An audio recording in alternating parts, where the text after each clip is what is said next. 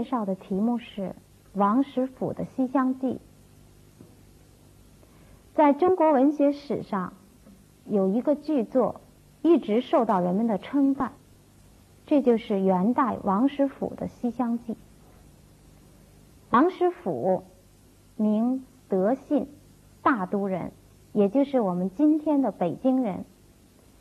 他一生一共创作了十三本杂剧，现在有全本流传下来的，除了《西厢记》以外，还有杂剧《立春堂》《破窑记》。《西厢记》是他的代表作，《西厢记》杂剧写的是莺莺和张生的爱情故事。崔相国故去以后，相国夫人郑氏。带着女儿莺莺一起扶柩去柏林安葬，因为道路不通，他们暂时把灵柩寄放在河中府的普救寺，一家人也在普救寺西厢下的一座宅子里住下。崔相国在的时候，曾经把莺莺许给了郑氏的侄子郑尚书的长子郑恒。这时便写信去叫郑恒来，以便一道去柏林安葬。暮春的一天，莺莺和红娘正在佛殿上玩耍，恰好遇见了上朝取印、路过河中府的书生张君瑞。张生对莺莺一见钟情，第二天便到寺院来向长老借一间僧房。说是要温习功课。打听到莺莺每天夜晚要烧香，张生便提前在太湖石畔的墙角边等待。莺莺夜晚烧香，依然长叹。张生高声吟诵了一首诗，莺莺听了，赞扬诗写的清新，也依韵作了一首。张生听了，马上就想上前。红娘催着莺莺离去了。孙飞虎包围普救寺，要掳莺莺为妻，限三天交出，否则寺院全部烧掉，僧俗不留一个。法本把这个情况告诉了老夫人，老夫人采纳莺莺的建议，让法本长老在经堂上高叫：“但有退兵之策的。”倒赔庄莲，把莺莺嫁给他为妻。张生闻言站出，一面让法本长老告诉贼军，等到三天以后功德圆满，莺莺脱了孝服，便把小姐送给孙飞虎；一面让惠明给镇守普关的白马将军杜阙送信，杜阙。闻信带兵赶到，解了普救寺之围。事后，红娘来请张生赴宴。张生满心以为就要和莺莺莺结婚了，可是没有想到老夫人赖婚。莺莺和张生都陷入了痛苦之中。红娘很同情他们，给张生出主意，让张生。趁莺莺夜晚烧香的时候，以琴传情。张生一曲《凤求凰》，使得莺莺潸然泪下。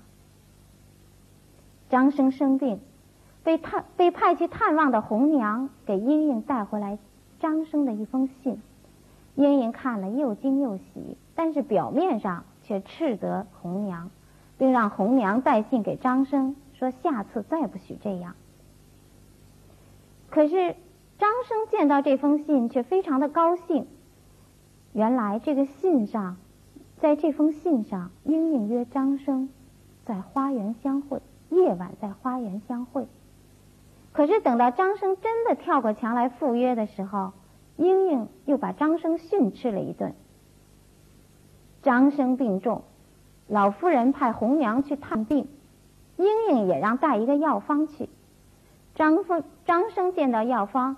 又不禁大笑，说：“这一次小姐必来。”晚上，莺莺在红娘的催促下来赴约会，莺莺和张生私会于书斋。后来老夫人发现了这段私情，由于红娘的据理力争，老夫人答应了这门亲事，但是同时声明俺三辈不招白衣女婿，让张生第二天便上朝取应去。张生一举及第，做了头名状元。这时候郑恒来到河中府，造谣说张生做了魏尚书的女婿。于是老夫人又让郑恒仍旧做自己的女婿。郑恒娶亲这天，张生恰好来到，恰好被授予河中府尹，来到英英的家，杜鹊也来贺喜。郑恒触树而亡，张生和莺莺终成眷属。这是一个非常典型的中国式的爱情故事，无论是他的人物，还是他的故事。还是他的情节结构，都充分显示了中国文化的特色。它代表了中国文学中一个重要的创作倾向，甚至我们可以说，他确定了一个故事模式，即才子佳人后花园相会，经过磨难终成眷属。莺莺和张生故事的最早依据是。九世纪初年，中唐的著名诗人元稹的小说《莺莺传》。这本小说是一个爱情悲剧。小说里的张生最终抛弃了莺莺。小说《莺莺传》产生以后，在文人中引起了很大的反响。到了金代，一个叫董介元的下层文人，利用当时流行的说唱艺术形式，写了一本。《西厢记》周公调，我们一般把它称作《董西厢》。《董西厢》里改变了悲剧的结局，而且张生和莺莺最终团圆。王实甫的《西厢记》杂剧继承了《董西厢》，可以说《董西厢》是王西厢的蓝本。王西厢里的主要情节在《董西厢》里。已经基基本具备，但是王实甫在他的杂剧里仍然做出了自己突出的贡献。他使得情节更加紧凑，人物形象更鲜明，语言更富于诗意。他改变了董西厢里边从今至古自是佳人何配才子的思想。而把它升华为愿普天下人，愿普天下有情的都成眷属，也就是强调情，表达了对爱情生活的追求。它也使得莺莺和张生的故事由一个说唱变成了大型的杂剧，搬上了戏剧舞台。由此可见，王实甫对于莺莺和张生故事的流传。他的杂剧《西厢记》是有他突出的贡献的，有他自己的独到之处的。王实甫删去了《董西厢》里那些枝蔓的情节，而使得剧情更加紧凑。比如孙飞虎包围普救寺这一段，在《董西厢》里就描写了大量的打斗场面，这样就偏离了故事的发展。王师傅在创作杂剧的时候，对这一段进行了删减、剪裁，而使得孙飞虎包围普救寺成为整个剧情发展的一个契机，成为故事的一个有机部分。而且在孙飞虎包围普救寺之后，王师傅删去了董西厢里张生请法本法本长老做媒人。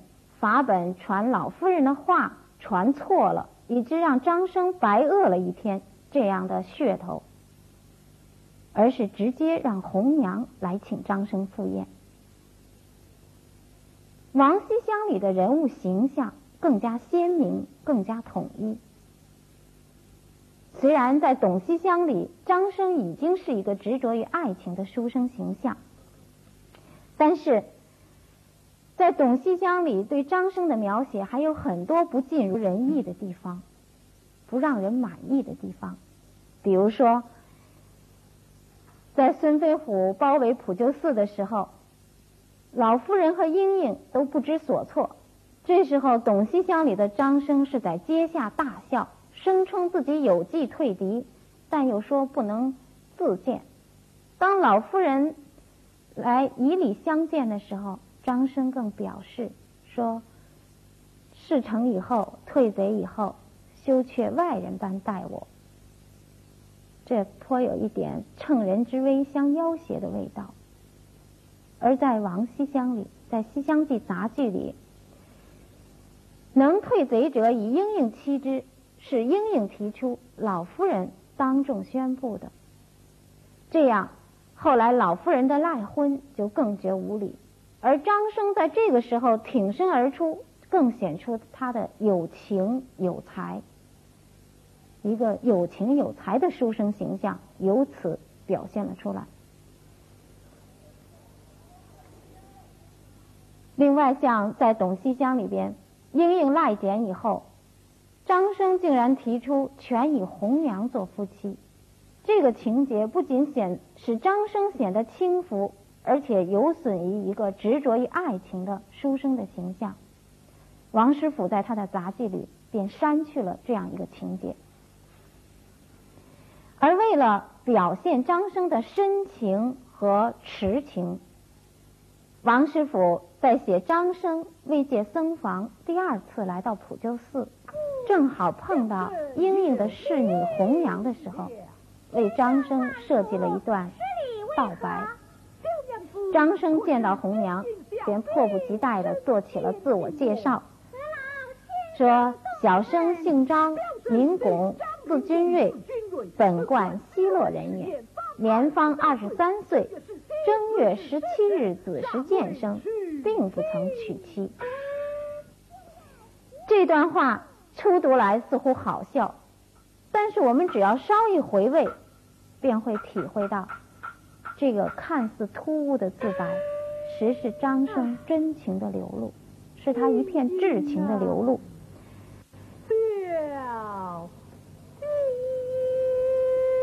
在这样一番不着边际的话语里，我们看到的是张生的痴情，他的他完全沉浸在自己的感情里，忘记了周围的一切，他的真情就通过他。近乎鲁莽的动作和语言表现了出来。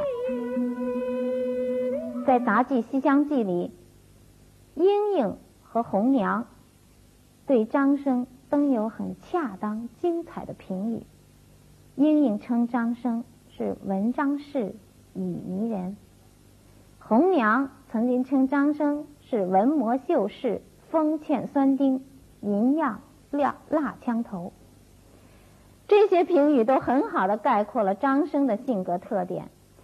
杂剧里边的张生，可以说代表了封建社会里那一般多情而软弱的书生。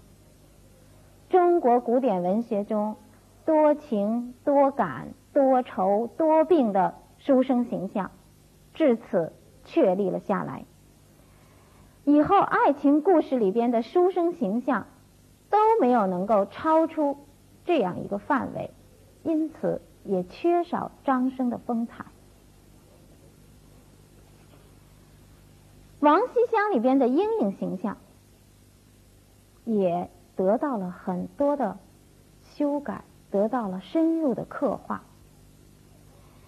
虽然在《董西厢》里，作者已经注意表现莺莺内心的痛苦，但是在杂剧《西厢记》里。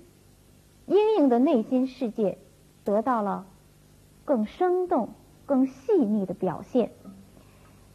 杂剧里边成功的刻画了莺莺这个大家闺秀，在争取自由爱情的过程里边，他所经历的心理痛苦、心理矛盾，使我们不仅看到英英冲破了封建礼教的束缚，而且看到。英英怎样冲破封建礼教的束缚？看到英英战胜自我的过程。我们在英英追求爱情的过程里，看到了他的痛苦矛盾。杂剧里边娇羞矜持的莺莺，代表了一个古代的东方少女的爱情心路。在杂剧里边，莺莺和张生佛殿相逢，便产生了爱情。但是，他的所受的教育，他的处境，决定了他的矜持。她是相国的小姐，是大家闺秀。相国的门第礼法森严，老夫人治家严谨，而且她已经由父母之命许给了郑恒。所有这些，都是莺莺在见到张生以后，不可能直接向张生或者是侍女红娘来吐露自己的感情。相反。莺莺要努力的掩饰自己的感情。孙飞虎包围普救寺，老夫人的许婚使莺莺满心欢喜，老夫人的赖婚使得莺莺对老夫人极为不满。但是，如果要让莺莺执着于自己的感情和张生相爱，要经历许多的曲折和。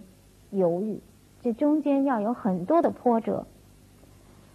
当他派红娘去探望张生，带回张生的情书以后，他非常的高兴。可是他受到的教育，他头脑里的，他头脑里的道德观念，使得他不愿意让人知道他的快乐，甚至他自己也不愿承认自己内心的快乐。所以才有了闹简这一折。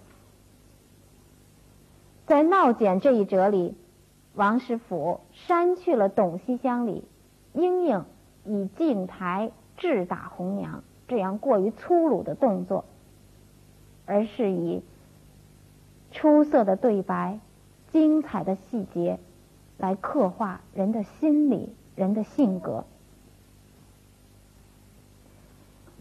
红娘。把剪贴放在了妆盒上，莺莺照镜子看到妆盒，看到妆盒上的情书，便拿起来认真的读起来。杂剧里是这样写的：小妆残，乌云朵，轻云了粉脸，乱挽起云环，将剪贴拈，把妆盒按，开拆封皮，滋滋看，颠来倒去。不害心烦，但忽然间，莺莺变了脸，怒叫红娘，说：“小贱人，这东西哪里将来的？我是相国的小姐，谁敢将这剪贴来戏弄我？”并且威胁说要告诉老夫人。可是当红娘说要把剪贴拿给老夫人的时候，莺莺又变了。他揪住红娘，说：“我逗你耍。”转而央告红娘，告诉他张生的情况。可当他知道了张生的情况以后，又一本正经起来，说：“如果不是看红娘的面，那就要告诉老夫人了。虽然我家亏他，只是兄妹之情，焉有外事？红娘。”早是你口吻了，若别人知啊，什么模样？一面是声言只是兄妹之情，一面又从侧面让红娘不要乱说。随之又写一信扔给红娘，杂剧里写致给红娘，让他告诉张生，下次不要再这样做了。反复的掩饰。正说明莺莺内心的矛盾，她的假意，她的内热外冷。在杂技里，闹简这一折，还有后边赖简的一折，很突出的表现了莺莺冲破礼教束缚的艰难，她的动摇，她内心的矛盾，她性格的复杂性。但是，莺莺在内心深处毕竟是向往爱情的。在经过了很多的痛苦和波折之后，莺莺终于战胜了礼教，也战胜了自己，私下和张生成亲了。在考红这一折以后，剧本主要描写的是莺莺爱情的纯洁无瑕。她所追求的不是功名富贵，而是团圆，是终成眷属。在王熙香里。红娘成为一个真正的可爱的热心人，她的正义感、同情心、她的机智和伶俐，在杂剧里都得到了突出的表现。老夫人赖婚以后，红娘很同情张生和莺莺。在莺莺夜听琴之后，张生曾请红娘代为传书。张生当时对红娘说：“小生酒后多以金帛金箔酬谢小娘子。”红娘听了这番话，当即就教训张生说：“你这个人真是没有意思，卖弄你有家私，难道我是图谋你的东西到这里来的？你的东西给我做赏赐。我虽然是个女子，但是我有志气。”你如果要是说可怜见小子只身独自，那这件事还有个商量。从《莺莺传》的张生私下给红娘礼者数四，乘间随到其中，到董西厢的竟不受金，愤然奔去，再到王西厢的磊落直言，一个急公好义的侍女形象，从王实甫的笔下。走出。考红是《西厢记》里写红娘非常重要的一个片段，也是对后世影响很大的一个片段。崔章的私情暴露，老夫人传唤红娘，莺莺让红娘代为遮盖。红娘一面一面是说。你受则理当，我图什么来？一面替莺莺、张生在老夫人面前争取幸福。在这一折里，作者着力表现的是红娘的爽快、热心、勇气和机智。他先是遮掩，见瞒不过，便道出了真情，并指责一切都是老夫人的过错。是老夫人悔婚失信造成的，而且既然不肯答应这门亲事，又把张生留在书院，让怨女旷夫早晚相窥视，并且利用老夫人怕出丑的心理，向老夫人晓以利害，使老夫人最终答应了这门亲事。《西厢记》里。热心为莺莺、张生传书递简的红娘，给人们留下了深刻的印象，以致在后来的戏剧舞台上，红娘甚至取得了圆角莺莺为重要的地位。一些以红娘为中心的剧目非常流行，而在人们的日常生活里，“红娘”这个词甚至成为一个普通名词。我们把热心替别人、促成别人婚事的人称作红娘。今天甚至出现了电视红娘、电脑红娘、人才红娘等等。王实甫的《西厢记》的语言非常的优美，可以称作是一部诗句。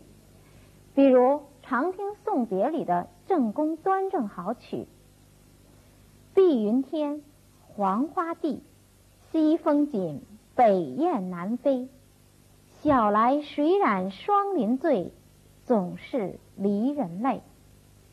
又如《叨叨令》，见安排着车儿马儿，不由人嗷嗷尖尖的气。有什么心情？花儿叶儿打扮的娇娇滴滴的媚，准备着被儿枕儿，则所昏昏沉沉的睡。从今后，山儿秀儿都问作重重叠叠的泪。乌的不闷煞人也莫歌，乌的不闷煞人也莫歌。久以后，书儿信儿所与我嬉戏慌慌的记。作为一部优秀的剧作，《西厢记》一直受到读者和观众的注意。明清两代学者都把《西厢记》称作北曲之冠，许多人在改编、在校注、在评点。在这些改编本里，最著名的就是《南西厢》。五四以后，《西厢记》和《红楼梦》一起被视为世界名著，出现了以《西厢记》为依据改编的小说和话剧。今天，《西厢记》更被搬上了电视屏幕。在中国美术史上，《西厢记》也是一个重要的题材。像唐伯虎、陈老莲这些名家，同时也是西厢人物画的名家。而山西永济县的普救寺，也因为西厢故事的艳传，而成为一个驰名天下的寺庙。